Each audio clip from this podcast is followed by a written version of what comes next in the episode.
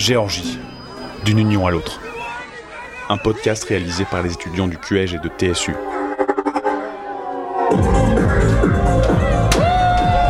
We don't want Russian people in Georgia. We don't want. საბჭოთა სოციალური რესპუბლიკიდან ევროკავშირამდე. პოდკასტი თბილისის სახელმწიფო უნივერსიტეტისა და სტრასბურგის უნივერსიტეტის სტუდენტებისგან. ჩვენ ამას უწოდებთ ჭრდილოვან მართლობას, სხვადასხვა ლიდერების პარ ნარატივებში ვხედავთ ერთგვარ მორჩილებას იმ საკითხების მიმართ, რაც წესითა და რეგით და ლოგიკურად დაფიქსირებულია, რომ ბიძინა ივანიშვილის ინტერესი ამ სახელმწიფოში არის. ამიტომ კონკრეტულად ქართულოცნებაზე შეგვიძლია ვთქვათ, რომ ის აბსოლუტურად მართულია მისი ინტერესებით, მაშინაც კი როცა შეიძლება უშუალოდ ბიძინა ივანიშვილი არ იყოს რომელიმე თანამდებობაზე.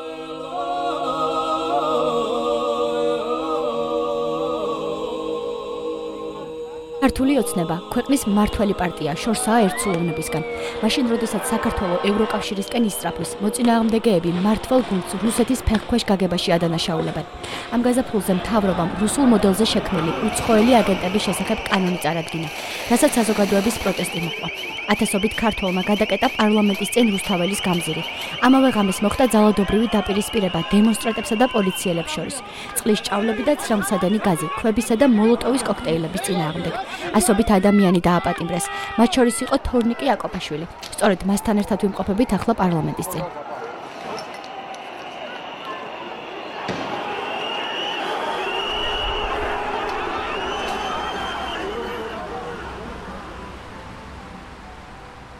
მე ვარ თორნიკი აკოპაშვილი 21 წლის ნუ საქართველოსში მოღვაწეობ, ზოგადად ანუ ოპოზიციურად ვარ განწყობილი ამ თავრობის წინააღმდეგ, რადგან ყოველთვის შანს რომ ამ თავრობას მიყავართ იქით სადაც რუსეთში, ხო და აქედან გამომდინარე მეც ვიდექი იმ ახალგაზრდების და იმ საქართველოს მოქალაქეების გვერდში.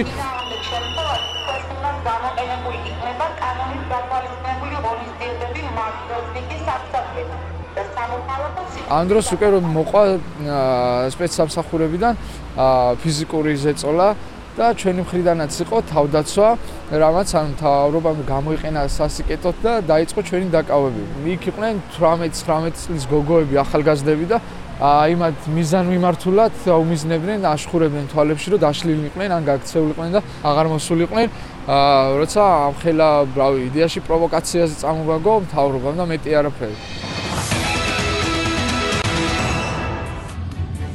მხოლოდ ერთხელ იქნება განსხვავებული ფორმატი და შემოგთავაზებთ ინტერვიუს ინტერვიუს საქართველოს პრემიერ-მინისტრ ირაკლი ღარიბაშვილთან და ზუსტად ვიცი ანონსის ეთერში გასვლის შემდეგ სრულიად საქართველოს ელოდება დღევანდელ ინტერვიუს ასე რომ პირდაპირ დავიწყებ ხელისუფლების ოპონენტები იგივე არასამთავრობო სექტორის წარმომადგენლები აქცენტს აკეთებენ ძალის გადამეტებაზე და ამბობენ რომ გაუსწორდნენ საკუთარ მოქალაქეებს. თქვენ რა ინფორმაცია გაქვთ და თქვენი დაკვირვებით როგორ მართა გომელაურის უწყებამ პროცესი? ჩვენმა პოლიციამ ძალიან მაგრად იმუშავეს, ძალიან სიმტკიცე გამოაჩინეს, მაღალი პროფესიონალიზმი და ამავდროულად, რა თქმა უნდა, ჩვენი მთავარი სახე, ჰუმანურობა კიდევ ერთხელ წარმოჩინდა. ეხლა რაც მკითხეთ თქვენ ძალიან ბევრი კრიტიკა მოვისმენთ, რომ თქოს პოლიციამ გადაამეტა. ეს არის სიცრუე, ეს არის სისულელი. ვინ დაიწყო ძალადობა? მე რამდენიმე ფოტო ვნახე, გაუგნებული დარჩი. რაღაც სატანისტების ფორმები ეცოთ რამდენიმე ადამიანს ახალგაზრდებს მე არ მინდა მათ სახები ვაჩვენო მაგრამ ეს არის შემაშფოთებელი რაც რაც აქ ხდება უბრალოდ რა. ეს ორგანიზაცია კოლექტიურ ნაცმოძრაობა. უკვე გადაქცეული არის რაღაც არა რადიკალურ არამედ ექსტრემისტულ ორგანიზაცია. ცოტა გაუკლეთ რომ გახდნენ ტერორისტული ორგანიზაცია. ყველა ვინც უსთაველის გამზირზე იყო თქვენი სიტყვების ადრესატი არ არის ახლა ხან დავტოვეთ რონიკი აკოფაშვილის სასამართლო პროცესი. აა 40-მდე ადამიანი ესწრებოდა ამ პროცესს და როგორც ველოდით, არ გაგრძელებულა საათზე დიდხანს და სხდომა გადაიდო შემდეგ თვეში. რეალურად თორნიკეს საქმე არც კი ყოფილა განხილვის თემა, მთელი ეს რო გავიდა მოსამართლესთან ჩხუბში, რადგან როგორც ადვოკატები ამკიცებდნენ, აა იგი არ არის დამოუკიდებელი და არ უნდა უწყობოდეს სასამართლო პროცესს. გეხვეწები ხა შენ საბოტაჟს მიწყობ, იმიტომ რომ გამოშობა შენი სინქრონი არ მომესწრება. ოდი შევა. სამფეთნიერი ხარ, მე მგონი ის კლუბზე რომ შეწავდა პატიმრობა გემო. ესე იგი დღეს ანუ მოსამართლემ დაადასტურა პირდაპირ არის კლანის წევრი ჩვენ ქონდა აცილების განცხადება წარდგენილი, მაგრამ რაც უარი თქვა, კიდევ ერთი დასტური ამ ყოლაფრის. რადგან ის 4 და 7 წელი არაფერს არ ნიშნავს, ისე და ისე ვიტყვი.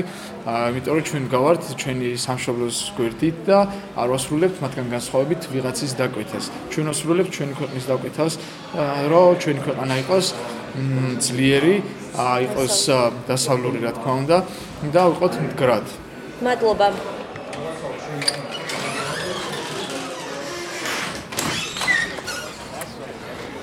მე ვარ თეონო მეგნეშვილი, ადვოკატი თორნიკე აკოფიშვილის. ახალგაზრდებში ხედავენ ზუსტად ეგენის საფრთხეს, იმიტომ რომ ახალგაზრდა მოქალაქეს ვერაფერი ვერ შეაჩერებს, შენ ვერ შეაჩერებ იმას ვერანაირი ბიუროკრატიით, ვერანაირი მექანიზმებით გამოდის და სრულიად გულწრფელად გამოხატავს პროტესტ. არ მინდა რუსეთი და ეხლა რა უნდა გააკეთო, ხო? ანუ აი რატო და ის ხო ის რო ეკეთათ რო რო შესულიყო რაღაც სუდი ხო, ან ესენი პროექტი ხო და თან მე მაგათი სატანისტებას ასოცირდება შავი ლაკი, პირსინგი, ტატუ. თორნიკე შემთხვევაში რა მოხდა? არ გამოუვიდათ ამის გაშავება. თორნიკეც კიდე უფრო პოზიტიურ პერსონაჟად წარმოჩნდა. იქიდან გამომდინარე თან აქეთ მებრძოლი იყო უკრაინაში, საქართველოს ჯარში იყო არანაირი LGBT თემის წარმომადგენელი არა, არც მწვანეთ მაქვს, როგორც ესენი რაცხავენ, ხო? და მოკლედ არ გამოადგათ პორტრეტად ანუ საოლიდან ბათუმში დაარტყა.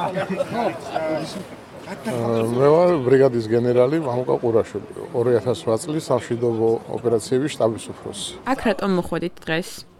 იმიტომ ვართ რომ ყველა ახალგაზრდა პატრიოტი რომელიც არის პატრიოტული შეხედულებებით გარკვეული პროტესტის დროს რომელიც დაკავშირებულია თორნიკესთან ამ შემთხვევაში ისჯებიან ჩვენი გადასახედიდან უსამართლოდ. ფიქრობთ რომ თორნიკე უკრაინის წასვლის გამო დააპატიმრეს?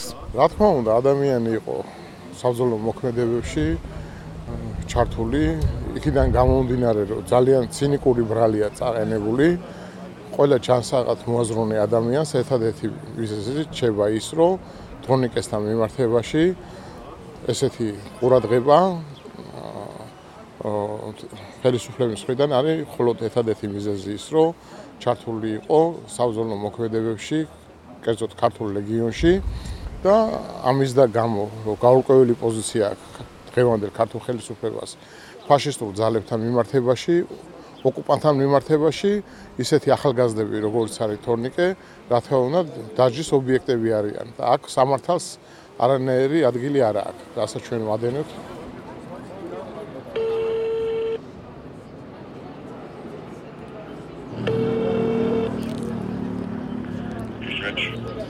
გამარჯობა. გამარჯობა. აა თბილისის სახელმწიფო უნივერსიტეტთან გიკავშირდებით. სტრასბურგიდან გვყავს ფრანგი სტუმრები, ჟურნალისტები და უნდათ რომ ჩაწერონ ქართული ოცნების რომელიმე წევრი. და ვცდილობთ რომ დავეკონტაქტოთ, მაგრამ სამწუხაროდ ვერც ერთი ვერ დავითანხმეთ და ზოგთან არც გადის ზარი და ხო შეგიძლიათ რომ ვინმესთან დაგაკავშიროთ? წარმოგეჩინე ტერტილიჯი. ამ მეილზე რომ გამოგხსენოთ შეიძლება აი ცოტა უფრო კონკრეტულად ინფორმაცია ვიდები არიან და ჩვენ გადავცემთ ჩვენ შეხვედრების სამსახურს. აა დიახ, გუშინ დილით უკვე გამოგზავნე მეილი და პასუხი არ მიმიღია. დიახ, პასუხი არ მიმიღია და ამიტომ რეკავ. ნახავ ახლა მეილს ვისთან არის გადაცემული და შევეცდებით რომ გავარკვიოთ მაგრამ. მადლობა დიდი ნახვამდის. ჩაკეტილი წრეა რა.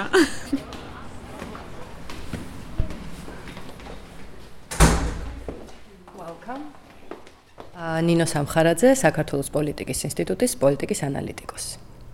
გვინდა ვისაუბროთ იმ მოსამართლეზე, რომელიც სანქციონირებული იქნა ამერიკის მხრიდან კორუფციის გამო და ისინი მოიხსენიეს ასევე თორნიკეს სასამართლოს ხდომაზე ადვოკატებმა და მოითხოვეს მოსამართლის შეცვლა ვინაიდან ფიქრობდნენ რომ არ წარიმართავდა პროცესი სამართლიანად და გვინდა რომ მოვისმინოთ თქვენგან რა მოხდა ზუსტად ამ მოსამართლესთან დაკავშირებით თუ გაქვთ საკმარისი ინფორმაცია ამასთან დაკავშირებით და ასევე გვაინტერესებს თუ არის სამართლიანი სასამართლო პროცესი დღევანდელ საქართველოში შესაძლებელი. მოსამართლე ჩვენ არ ვიცით კონკრეტული შემთხვევები რა კონკრეტული კორუფციული შემთხვევების საფუძველზე დასანქცირდნენ ისინი.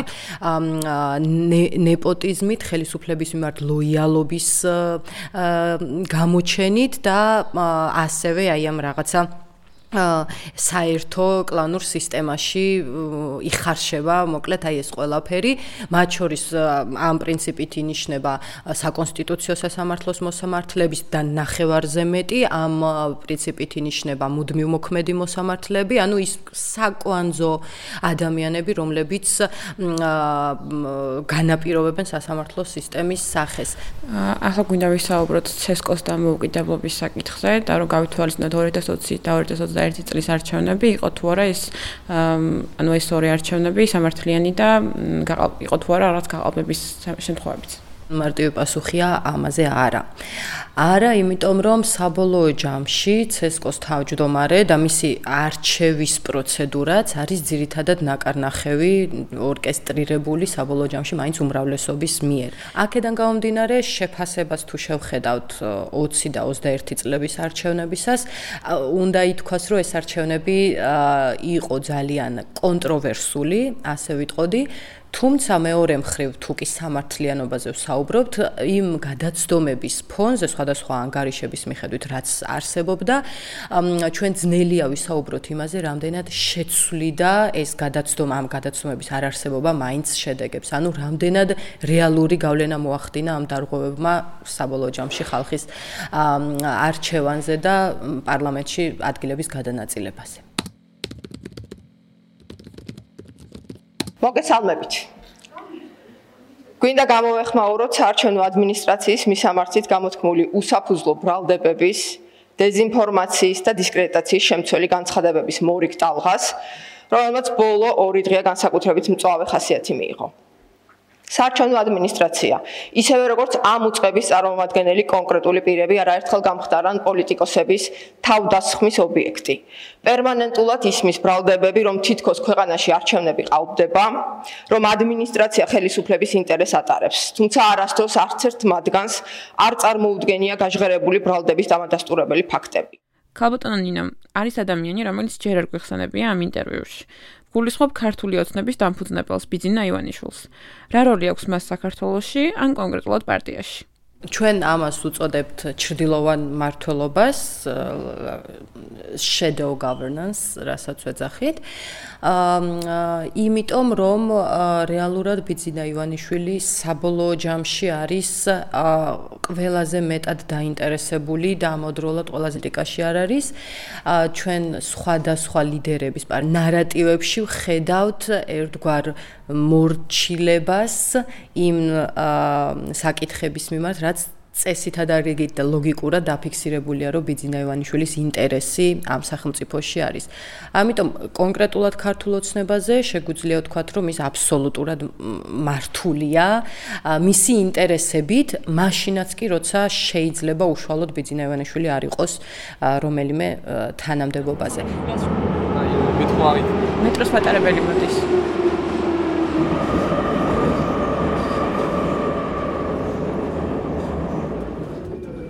მარჯანიშვილი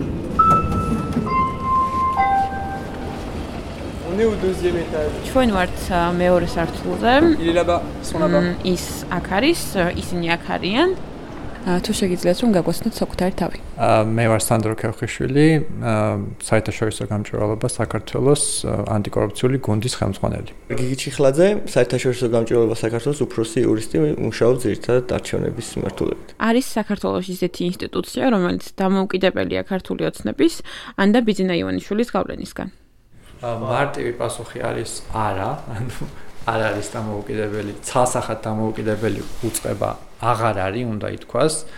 არის მთელი რიგი უწყებები, რომლებიც უბრალოდ თავის საქმეს აკეთებენ. აა თუმცა ეს იმიტომ ანუ მათ თქვათ ის საქმე რომელიცაც ისინი აკეთებენ არ არის თქვა პოლიტიკური შინაარსის შემცველი და თქვა მართლ პარტიას არ ოქმნის დისკომფორტს. ამიტომ ამ შემთხვევაში ჩვეულებრივად მუშაობენ ეს უწყებები. თუმცა როგორც კი თქვა აი ესეთ რაღაცა პოლიტიკურ და მართლი პარტიისთვის ან პირადად ბიზნა ივანიშვილისთვის მნიშვნელოვან საკითხს თან გვაქვს საქმე ჩვენ გვაქვს ასეთი აღქმა, რომ არ არის დღეს, არ იქნება დღეს საქართველოს არც ერთ ინსტიტუცია, რომელიც ამას წინ შეიძლება აღუდგეს. საქართველოს ყავს დამოუკიდებელი NGO-ები, ჟურნალისტები, მედია და ამ ბოლო ორი კვირის განმავლობაში ვცდილობთ რომ დავკავშირებოდით ქართული ოცნების დეპუტატებს და მათგან მოგვესვინა თუნდაც 2024 წლის არჩევნებთან დაკავშირებით მათი აზრი. თუმცა ვერ შევძალით, იმიტომ რომ არც ერთმა მოისურვა გასაუბრება. გვაინტერესებს თქვენი აზრი, როგორია მათთან ურთიერთობა სიტყვაზე და როგორ იღებენ კრიტიკას. კრიტიკას იღებენ ძალიან ცუდად და რაც დრო გადის ბოლო წლებში, ეს პროცესი უფრო და უფრო რთულდება. ჟურნალისტებს განსაკუთრებით უჭირთ მუშაობა, მაგალითად პარლამენტში, პარლამენტი რო ავიღოთ, ანუ ბოლო თვეებში განსაკუთრებით იქმნება სულ უფრო ახალი ბარიერები მათთვის, ხო? ანუ ეს თქვა საშვების მიღება პარლამენტში შესვლა იქნება თუ თქვა კონკრეტულ რესპონდენტთან მისვლა ანუ პარლამენტში ჩვენ საუბრობდით 2024 წლის არჩევნებზე და გვინდა თქვენი აზრი მოგვესმინა იმასთან დაკავშირებით, რომ რა იქნება ამ არჩევნებზე, ეს თქო კორუფციის შემთხვევები თუ იქნება, ან თუ შეიძლება რომ გამოჩნდეს რაღაც მესამე ძალა, რომელიც შემოიკრებს საკმარის ხალხს იმისთვის, რომ რაღაც ახალი გზა მისცეს საქართველოს პოლიტიკას. კორუფციის შემთხვევებს ველოდები თელი წინასაარჩევნო პერიოდის განმავლობაში, ამ შემთხვევაში კორუფციაში გულისხმობ ადმინისტრაციული და სახელმწიფო რესურსების ძალიან მასშტაბურ გამოყენებას. სიმართლე გითხრათ, არჩევნების დღეს გაყალბებას უფრო ნაკლებად ველოდები. ელექტრონული საშუალებები იქნება პირველად 2024 წლისთვის, პირველად საქართველოს ისტორიაში და ჩემი შტაბეჭდილებით ამ მომენტისთვის რაც მაქვს მან დამატებით ხელი უნდა შეუშალოს მანიპულაციას არჩევნების დღეს. თუმცა ბოლომდე დარწმუნებული არ ვარ კიდე ჭირდება ამას დაწესტვა, მაგრამ აი ამ წუთას ესე ვფიქრობ და ამიტომ თავარ პრობლემას ველოდები თელი წინასაარჩევნო პერიოდის განმავლობაში, ან თელი 2024 წლის ზაფხულიდან ოქტომბრამდე იქნება მცდელობა ქართული ოცნების ხრიდან, რომ თელი თავიანსი მრავალ ასეულ მილიონიანი სახელმწიფო რესურსი გამოიყენოს იმისთვის, რომ განაწყოს მის მიმართ ამუშაოს თელი ქვეყანას ქართული ოცნების სასარგებლოდ. აა გამოდის რომ ეს პოლიტიკური ჩიხია საქართველოსთვის თუ კიდევ შეიძლება რაღაცა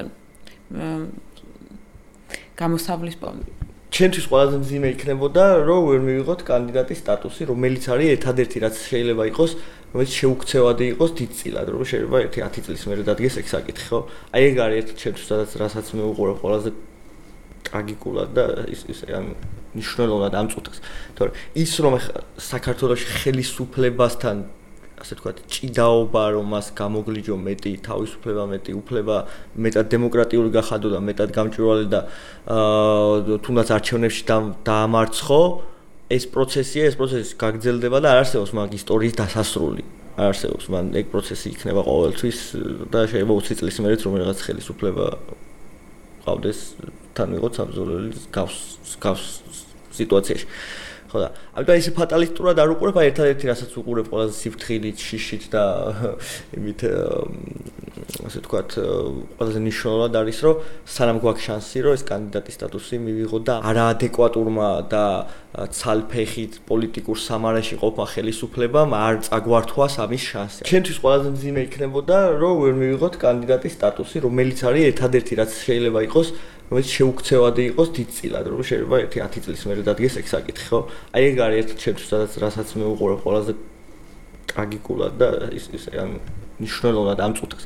თორე ის რომ საქართველოს ხელისუფლებასთან ასე თქვა ჭიდაობა რომ მას გამოგლიჯო მეტი თავისუფლება, მეტი უფლება, მეტად დემოკრატიული გახადო და მეტად გამჭვირვალე და აა თუნდაც არჩევნებში დაამარცხო, ეს პროცესია, ეს პროცესი გაგრძელდება და არ არსებობს მაგ ისტორიის დასასრული. არ არსებობს, მან ეგ პროცესი იქნება ყოველთვის და შეიძლება 20 წლის მერეც რომ რაღაც ხელისუფლება ყავდეს თან ვიყოთ საბრძოლელი გავს გავს სიტუაციაში. ხო და ამიტომ ეს ფატალისტურად არ უყურებ, აი ერთადერთი რასაც უყურებ ყველაზე სიფრთხილით, შიშით და იმით ასე ვთქვათ, ყველაზე მნიშვნელოვნად არის, რომ სანამ გვაქვს შანსი, რომ ეს კანდიდატის სტატუსი მივიღო და ამას არ გადავა არაადეკვატურმა და ცალფეხით პოლიტიკურ სამარაში ყოფა ხელისუფლებამ არ წაგვართვას ამის შანსი. აი ერთადერთი მაგას უყურებ მე ასე თუ ისე ფატალისტურად. სხვას ის რომ ეხა ხელისუფლება ასე იქცევა, საშინელებაა ცუდია, მაგრამ უარესიც ყოლია და გუბზოლია და რაღაცა の千代のですよ働きをいいかわるのこういう子が来ました